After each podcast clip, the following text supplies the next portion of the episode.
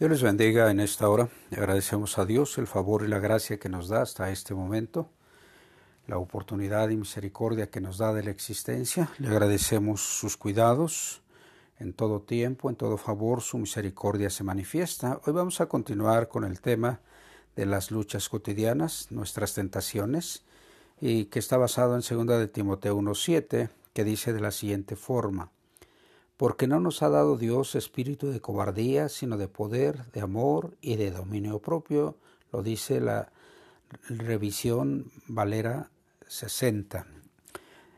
Vamos a orar. Padre, te agradecemos este tiempo que nos das y pedimos que tu gracia y tu misericordia sea con nosotros. Pedimos en tu Hijo Jesús que intervengas de tal manera que tu nombre sea exaltado y que podamos cada uno de nosotros darnos cuenta de cómo tu favor y tu bondad está dispuesto a través de tu palabra para llevarnos a vivir de las cosas maravillosas que tú has preparado en todo tiempo, estar listos para no solo vivirlas, sino disfrutarlas y gozar haciendo tu voluntad.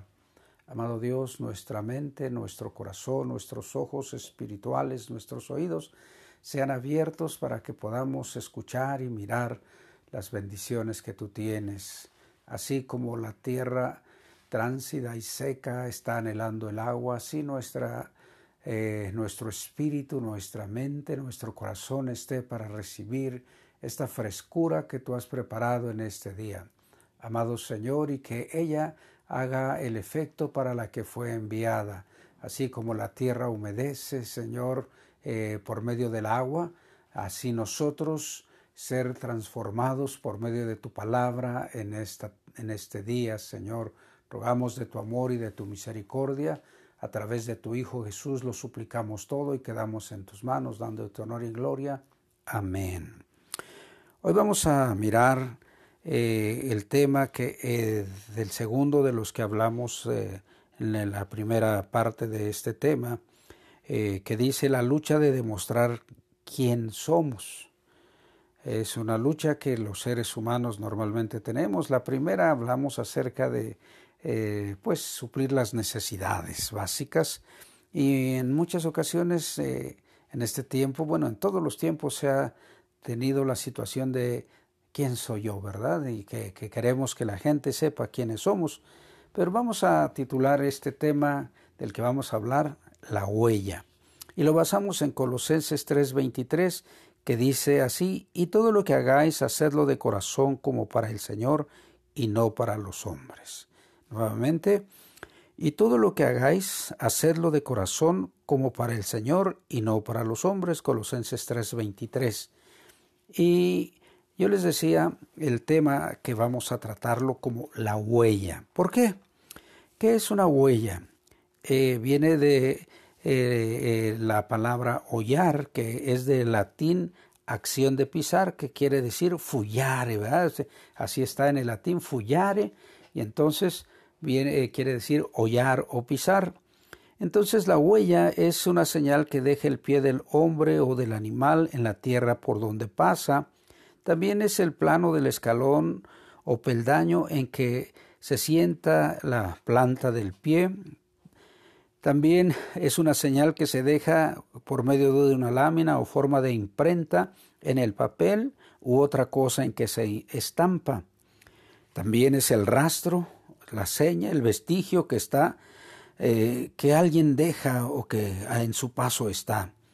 Y también es la impresión profunda y duradera que nuestra forma de vida, de nuestra acción cotidiana deja.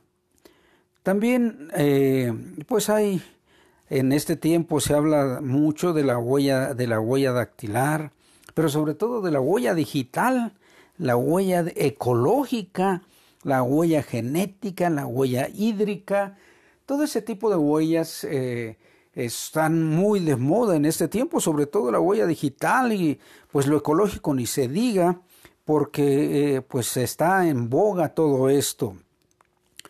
La huella inclusive, eh, cuando estaba investigando de esto, es, un, es una danza folclórica que surgió en, en Argentina y Uruguay de en los años, en el siglo XVIII, cuando estaba, estaba esta, este tipo, pues la colonización y estuvo esa huella y desde 1820 se está hablando acerca de estas condiciones. Y entonces tú y yo tenemos la oportunidad de darnos cuenta de cómo el Señor eh, eh, a ti y a mí nos ha dado la oportunidad de dejar una cosa que se llama huella. Y para que nosotros podamos identificar qué tipo de huella estamos dejando, vamos a mirar eh, pues algunas cosas que nos muestra la palabra de Dios. A través de ella nosotros vamos a identificarnos como hijos de Dios que somos, eh, pues que, es lo que tú y yo tenemos la oportunidad de vivir. Y vamos a utilizar Efesios 2 del 1 al 10, pero en tres partes lo vamos a hacer, no lo vamos a estudiar, solo lo vamos a leer porque pues nos llevaríamos mucho, es un tema para, para tratar cada uno, cada uno de estos versículos, pero nosotros lo hemos eh, dividido en tres partes. La primera parte es para recordarnos. En, este, en esta parte de Efesios 2 encontramos varias indicaciones para recordar cosas tú y yo. Primero, es recordar dónde estábamos viviendo y quiénes éramos. Fíjate, Efesios 2 del 1 al 3 dice, y Él os dio vida a vosotros cuando estabais muertos en vuestros delitos y pecados, en los cuales anduvisteis en otro tiempo siguiendo la corriente de este mundo, conforme al príncipe de la potestad del aire, el espíritu que ahora opera en los hijos de desobediencia, entre los cuales también todos vosotros vivimos en otro tiempo, en los deseos de nuestra carne, haciendo la voluntad de la carne y de los pensamientos, y éramos por naturaleza hijos de ira, lo mismo que los demás. Wow, entonces, ¿dónde estábamos nosotros? Estábamos en nuestros delitos y pecados. ¿Y quiénes éramos? Pues hijos de desobediencia. La parte 2, ¿qué es lo que Dios hace por nosotros? Pero Dios que es rico en misericordia, del versículo 4 en adelante, por su gran amor con que nos amó, aun estando nosotros muertos, fíjense dónde, cómo estábamos muertos en nuestros pecados, nos dio vida juntamente con Cristo. Por gracia somos salvos y juntamente con Él nos resucitó y asimismo nos hizo sentar en los lugares celestiales con Cristo Jesús. Oh, la gloria te damos a ti, Señor, para mostrar en los siglos venideros la abundante riqueza de su gracia en su bondad para con nosotros en Cristo Jesús. Entonces, ¿qué es lo que Dios ha hecho por nosotros? ¿Qué está haciendo? ¿Y qué es lo que va a seguir haciendo? Bueno, como es grande y rico en misericordia, nos ama y estando nosotros aún muertos en pecado, en nuestros delitos, Él nos dio vida con Cristo. Oh, y lo más maravilloso, fíjate, ¿qué es lo que hace Dios por nosotros? Nos ha sentado ya, ya nos ha resucitado. y asimismo nos ha hecho sentar en los lugares celestiales con Cristo. Fíjate de qué manera tenemos el privilegio de vivir para mostrar en los siglos venideros la abundante riqueza de su gracia en su bondad para con nosotros en Cristo Jesús. ¿Cuál es el objetivo? Primero, de recordar de quiénes éramos, lo que ha hecho el Señor, y vamos a ver ahora del 8 al 10, porque por gracia sois salvos por medio de la fe, y esto no de vosotros, pues es don de Dios, no por obras, para que nadie se gloríe.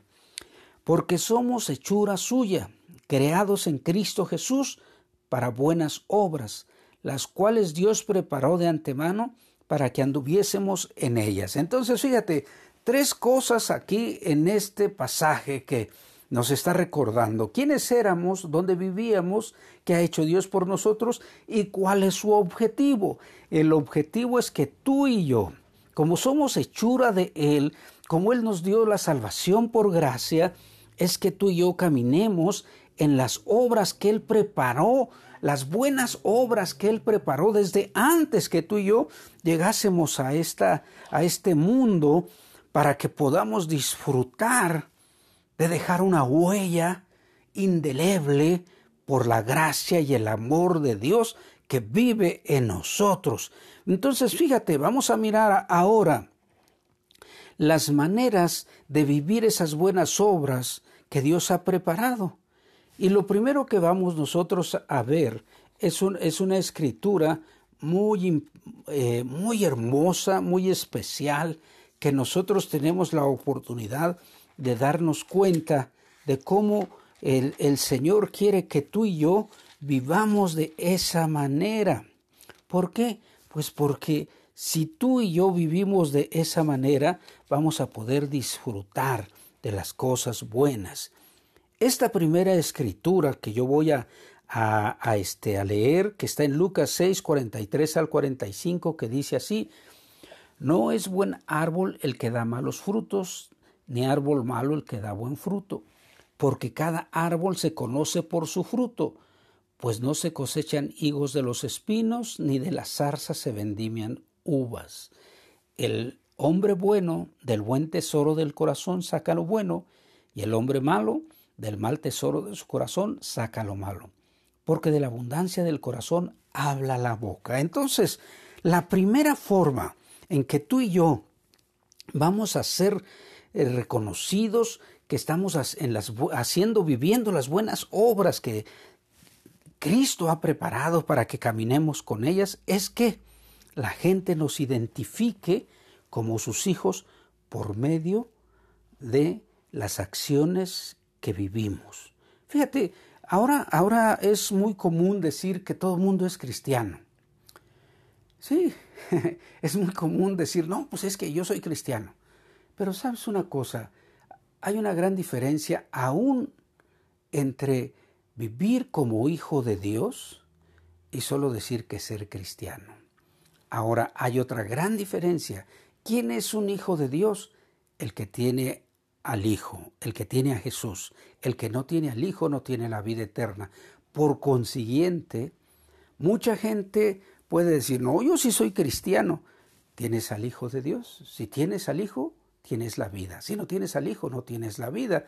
Lo dice el, eh, el apóstol Juan en sus cartas. Entonces tú y yo tenemos que darnos cuenta que la gente se tiene que, eh, que mirarnos, tiene que observarnos por el fruto. Y sabes, mucha gente dice, no, yo soy. Yo quiero que, yo quiero que veas este ejemplo. Los cítricos tienen hojas muy parecidas y solo la gente avesada puede identificar inmediatamente, esta es una mandarina, este es un, un, naranjo, este es un limón agrio, este es un limón sin semilla, este es un limón real, este es una naranja Valencia, no, este es una naranja San Miguel. ¡Wow! Hay infinidad hay una variedad grande de cítricos y la gran mayoría tienen una hoja muy parecida. Pero entonces, ¿cómo podemos identificar nosotros a ese, a ese árbol? Por el fruto. Así mucha gente dice, no, yo soy, yo soy cristiano. Ay, caray, gloria a Dios. Cuando dice yo soy cristiano, gracias a Dios por ello. Pero fíjate, las maneras en que las buenas obras que Dios hizo, que Dios preparó para que las que vivamos, es el fruto lo que nos va a identificar que estamos viviendo como Él. ¿Por qué? Porque pues a veces decimos que somos alguien y no lo respaldamos con nuestros hechos. Entonces eso es muy importante. Somos hijos de Dios, nuestros hechos lo deben de demostrar. Otra forma es por lo que expresamos. Cuando tú y yo expresamos las cosas, pues la gente identifica cómo, cómo es nuestra situación, qué es lo que vivimos. Fíjate, nosotros podemos darnos cuenta que dice, que dice la escritura algo muy, muy, este, muy especial en, en, en Filipenses 4.5 dice, vuestra gentileza sea conocida por todos los hombres, el Señor se acerca. Entonces nuestra gentileza va a poder ser expresada por medio de nuestra forma de hablar. Dice Colosenses 4, 6, sea vuestra palabra siempre con gracia, sazonada con sal, para que sepáis cómo debéis responder a cada uno. Fíjate, Y Efesios 4:29 nos dice que ninguna palabra corrompida salga de nuestra boca, sino que sea toda aquella palabra que sea buena para la necesaria edificación a fin de dar gracia a los que nos oyen. Estamos hablando de cómo tú y yo podemos dejar una huella indeleble de cómo tú y yo podemos mostrar que somos hijos de Dios, no solo decirlo, sino mostrar que somos hijos de Dios a través de nuestro fruto, a través de nuestra expresión. Y hay algo todavía más profundo, algo todavía que a ti y a mí nos debe de hacer pensar seriamente. ¿Por qué? Porque algo que, nosotros eh, estamos aquí, ¿por qué? Por el amor y por la gracia de Dios, como ya leímos desde el principio. Estábamos muertos en nuestros delitos y pecados, pero Dios nos amó. Y en Cristo Jesús nos trajo a disfrutar de estas bendiciones maravillosas. Entonces, fíjate, la tercera acción, la tercera manera en la cual tú y yo podemos disfrutar de vivir esas buenas obras que Dios ha preparado para que caminemos en ellas, es esto que vas a escuchar. Oísteis que fue dicho, amarás a tu prójimo y aborrecerás a tu enemigo. Pero yo os digo, amad a vuestros enemigos, bendecid a los que os maldicen, haced bien a los que os aborrecen y orad por los que os ultrajan y persiguen, para que seáis hijos de vuestro Padre que está en los cielos, que hace salir su sol sobre malos y buenos, y que hace llover sobre justos e injustos. Porque si amáis a los que os aman, ¿qué recompensa tendréis? ¿No hacen también lo mismo los publicanos? Y si saludáis a vuestros hermanos solamente, ¿qué hacéis de más? ¿No hacen también así los gentiles? Sed pues vosotros perfectos como vuestro Padre que está en los cielos es perfecto. Mateo 5, 43 al 48, yo acabo de leer. ¿Qué podemos decir? Otra forma de manifestar, de dejar huella, es amar más allá de nuestros seres amados. Amar a nuestros seres amados no, pues a veces nos cuesta un poco de trabajo porque no todos somos, eh, no todos congeniamos en muchas ocasiones en la familia, pero es tu familia y dices, no, yo lo, yo lo tengo que defender a esta, está viendo esta situación, le tengo que ayudarlo, tengo que hacer esto, porque es tu familia. Pero dice el Señor, si eso no tiene ningún chiste hacerlo con tu familia. El objetivo es que lo hagas con quien te aborrece, con quien te ultraja, con quien se burla de ti, quien te ofende. Ahí es a donde tienes que mostrar el amor, nos está diciendo. Oh, esto es muy serio, esto es muy serio. ¿Por qué? Fíjate, estamos, ¿qué huella estamos dejando? Eh, a veces nosotros decimos, no, pues yo sí soy hijo de Dios. Ah, mira, el hijo de Dios, cómo muestra el amor de Dios, qué huella deja, qué manera de enfrentar esa situación de identidad.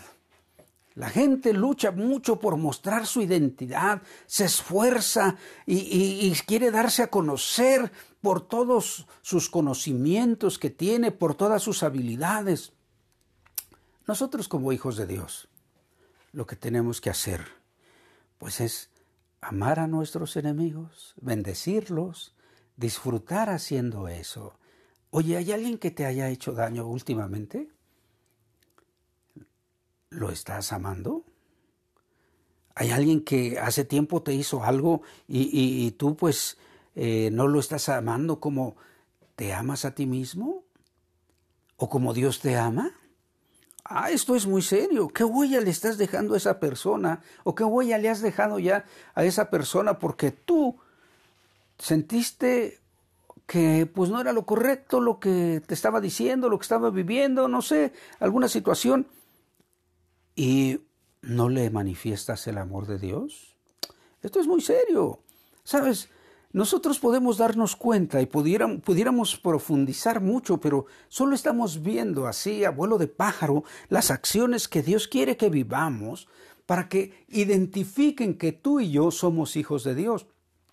Para dejar esa huella perenne, esa huella que, va a traer cosas maravillosas, no solo a nosotros, sino a los que vienen detrás de nosotros, a los que están mirándonos a cada uno de nosotros, como dice Efesios, que tenemos una grande nube de testigos y que nos está observando, y entonces tú y yo tenemos que pensar, ¿qué están mirando? ¿Qué están oyendo? ¿Los estoy amando? ¿Estoy manifestándoles el amor de Cristo? ¿Estoy manifestándoles el amor de Dios? ¿Sabes? Ya que hemos mirado estas acciones básicas, son básicas, si nuestra manera de vida difiere un poco de estas tres acciones que pues eh, eh, no las vivimos de esa manera, es tiempo de que tú y yo tomemos la acción pertinente, adecuada, para disfrutar viviendo las buenas obras que Dios ha preparado para ti, para mí, para que las vivamos. ¿Cómo?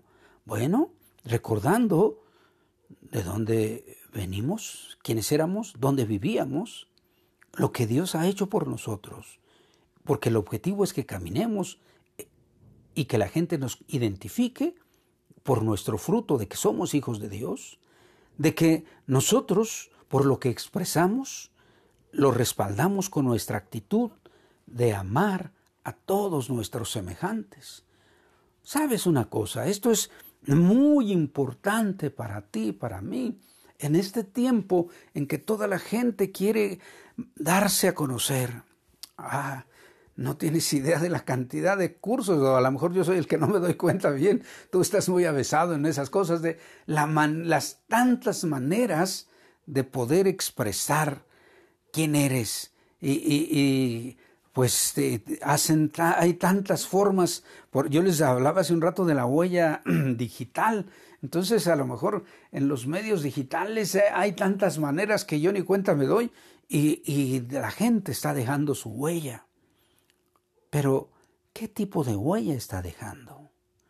Nosotros iniciamos este tema con Colosenses 3:23, que dice que todo lo que hagamos, dice, y todo lo que hagáis, hacedlo de corazón como para el Señor y no para los hombres.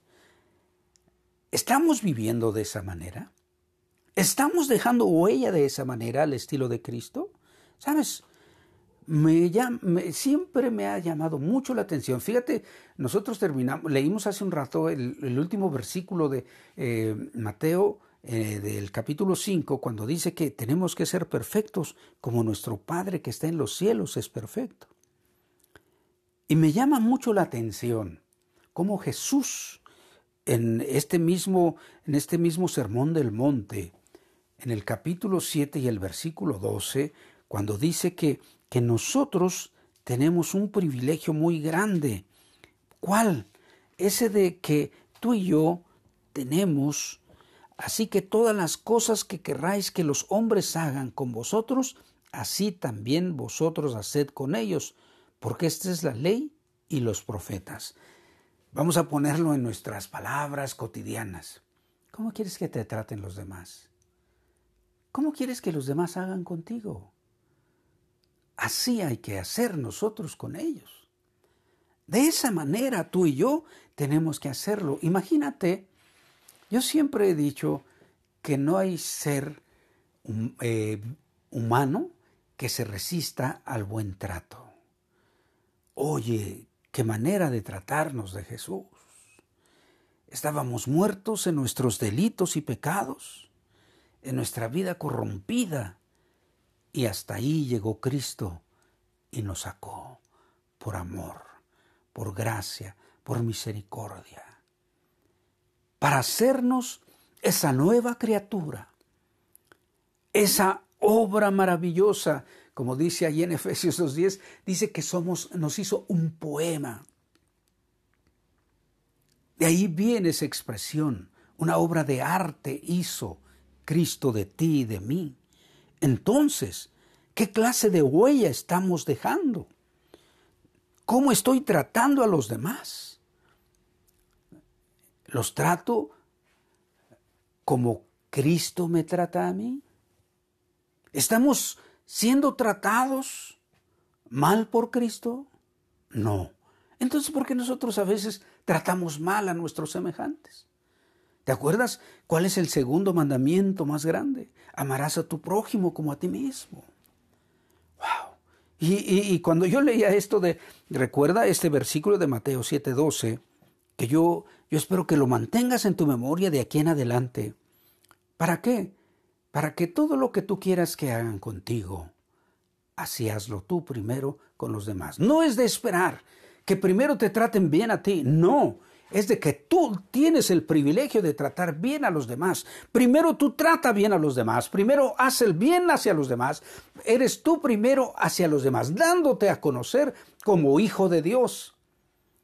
Y sabes que va a haber las cosas de regreso maravillosas. ¿Por qué? Porque así es nuestro amado Señor.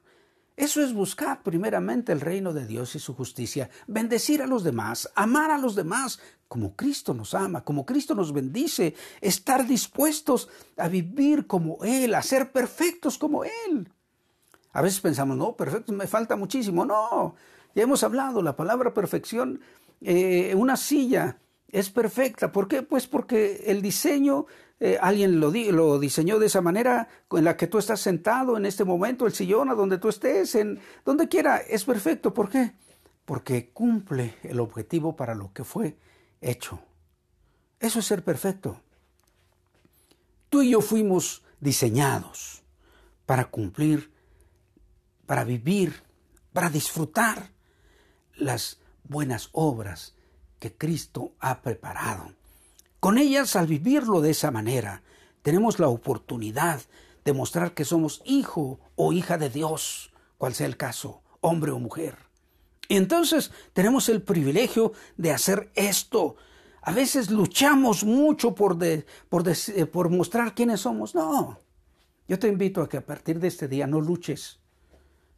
Ríndete a Cristo. Sométete a Él y disfruta de su amistad, de su gracia, de su misericordia y vive ese gozo abundante que Él te da. Oh, aleluya. Gracias Cristo porque tú has venido a amarme. Gracias Cristo porque me has dado esa amistad tan maravillosa para transitar tomado de tu mano en este mundo lleno de aflicción, de problemas, para llegar a ese lugar precioso que has preparado para esa eternidad de alabanza, de gloria hacia ti, amado Dios. Te invito a que no luches por mostrar quién eres. Vive como hijo de Dios. Disfruta viviendo las acciones que Dios tiene para ti. Recuerda, concluimos, de dónde estábamos viviendo, quiénes éramos, de dónde nos sacó el Señor, cómo nos sacó amándonos, cuál es su objetivo de vivir que tú y yo vivamos esas cosas nuevas, maravillosas que Él ha preparado. Ah, recuerda que no nos ha dado cualquier espíritu Dios, nos ha dado un espíritu de poder, de amor y de dominio propio. ¡Uh, la gloria a ti! Para que vivamos esas cosas buenas. ¿Cuáles? Para que mostremos que somos ese poema de Dios a través de expresarlo. ¿Cómo? Que somos hijos de Dios porque nos identifican con el fruto, por lo que hablamos, por lo que expresamos, porque amamos a nuestro semejante. Gloria a ti, amado Dios. Es tiempo de que tú y yo vivamos estas bendiciones. No desaprovechemos esta oportunidad que Dios nos da a partir de hoy. Mostremos cada día más con estas acciones y estas actitudes, con eso que tú quieres que hagan contigo, hazlo tú primero. ¿Cómo estás tratando a los demás? ¿Cómo Cristo te trata? Bueno, si no, como hablamos hace un momento, si está difiriendo un poco nuestra actitud de las cosas que Dios quiere, es tiempo de que tomemos las acciones pertinentes y nos conduzca. Dejemos que Dios nos conduzca a través de su Hijo Jesús a vivir todas estas cosas maravillosas. Te invito a que lo hagas. Para ti, que esta invitación que hago para ti que me escuchas y que Tú quieres vivir estas cosas maravillosas, pero no has hecho un arreglo de amistad con Jesús diciéndole, ven a mi corazón Jesús, discúlpame porque no te he invitado, pero hoy te invito a que vengas a mi corazón, que lo llenes, que lo limpies, que, que lo purifiques, que hagas de él tu morada, porque yo quiero vivir esas cosas maravillosas que tú has preparado para mí, vivir esas maravillas y yo quiero ser ese poema de amor y de gracia que tú quieres que yo sea. Ven a mi corazón Guíame a vivir esas acciones. Te invito a que lo hagas.